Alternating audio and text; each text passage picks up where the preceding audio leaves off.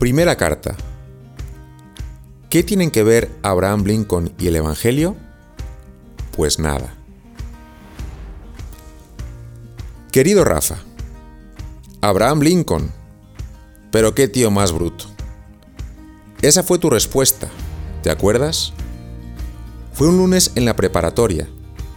Me acerqué como de costumbre a saludarte durante el cambio de clases y como cada lunes te andabas pavoneando de tus grandes conquistas durante el fin de semana. Te agarré del brazo y te dije, felicidades chaval, pero recuerda, ¿de qué le sirve al hombre ganar el mundo entero si se pierde a sí mismo? Poncho, Diego y Salva estaban contigo y se hizo un breve silencio. De repente, parecíais un grupo improvisado de pequeños filósofos y os pregunté, a ver, ¿quién dijo esa frase? Sinceramente era una pregunta retórica. Al menos lo era para mí. Pero empezó el desastre. Steve Jobs, Gandhi, Mandela.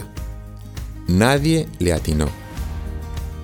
Tú callabas astutamente, esperando que los demás agotaran las posibilidades. Abraham Lincoln, dijiste por fin con una seguridad aplastante, y yo me quedé frío. No había tiempo para continuar la conversación. Oscar estaba a punto de cerraros la puerta y había que empezar la clase. Pero ese par de minutos bastaron para empezar una reflexión que todavía hoy me persigue. Estos chicos estudian en un colegio católico y no han podido reconocer al autor de una frase que ha cambiado el curso de la historia. Pero gracias, Rafa. Gracias a ti y a tus amigos. Me habéis hecho reflexionar sobre la necesidad de reinventar el modo de compartir con vosotros la visión cristiana del mundo. Muchos hablan del problema de los jóvenes de hoy, como si fuerais distintos de los de ayer y de los de mañana. Pero vosotros sois jóvenes y punto. Tenéis muchas preguntas inteligentes y esperáis respuestas inteligentes, razonables, y las esperáis en un lenguaje sencillo. Habiendo compartido con vosotros tantos momentos durante las clases, en conversaciones improvisadas tomando una cerveza, durante el medio tiempo de un partido de fútbol o subiendo una montaña, creo que puedo identificar algunas de esas preguntas que en este momento te pueden interesar. Primero, ¿cómo sabemos que Dios existe? ¿Mi vida tiene un propósito o soy fruto de la casualidad? Segundo, ¿vivimos para siempre? ¿Hay forma de demostrarlo? Tercero, ¿por qué un Dios bueno permite tanto sufrimiento en el mundo? Cuarto, ¿existe una religión verdadera? ¿Cómo sabemos que es la católica? 5. ¿Qué es el pecado y por qué a Dios le molestan tantas cosas? Sexto, ¿es posible ser feliz en esta vida?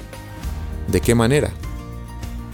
Séptimo, ¿por qué en el tema sexual Dios nos pone tantas trabas para hacer lo que nos hace felices? Octavo, ¿qué quiere decir ser un hombre de verdad? Noveno, ¿cómo relacionarme con alguien a quien no puedo ver, tocar o sentir? Es estupendo saber que para todo esto el Evangelio y la visión cristiana del mundo tienen muy buenas respuestas. No cuentos de hadas, dogmas o doctrinas arcanas sobre misterios inefables que no tocan vuestras vidas. El catolicismo siempre ha defendido que su fe no es solamente el éxito de una religión respecto a otras que le han precedido. Más bien, es el fin del camino de la razón en su búsqueda por la verdad un camino basado en la revelación, pero que incluye la filosofía. Por eso, es capaz de ofrecer respuestas concretas, razonables, coherentes y aportar muchísima luz a la gran aventura de tu vida. No se basa solo en la fe, sino también en la razón. Tú me dirás, pero Pater, ¿por qué me hablas a mí de todo esto?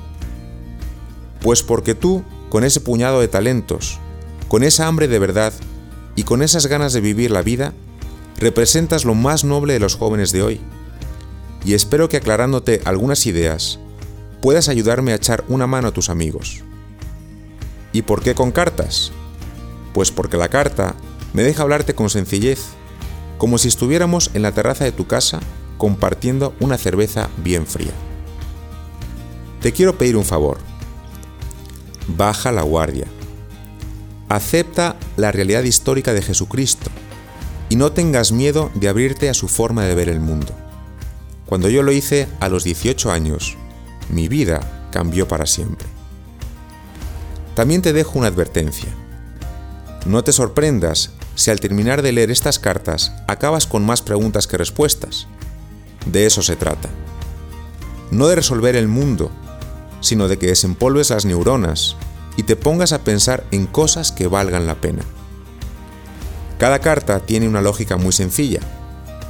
Una pregunta como punto de partida, al que sigue un intento de respuesta. Un pasaje del Evangelio relacionado con la pregunta. Una síntesis y un reto sencillo que ayude para aterrizar en tu vida lo que hemos reflexionado. Por último, un consejo. No leas todas las cartas de golpe. No vaya a ser que te atragantes con tanta información y te quedes igual que cuando empezaste. Te recomiendo que leas cada carta un par de veces y la mastiques un rato antes de saltar a la siguiente. Puedes complementar cada carta con algunas herramientas que he incluido al final del libro a modo de postdata. Y nada más, chaval. Espero que te sirva. Un abrazo muy fuerte.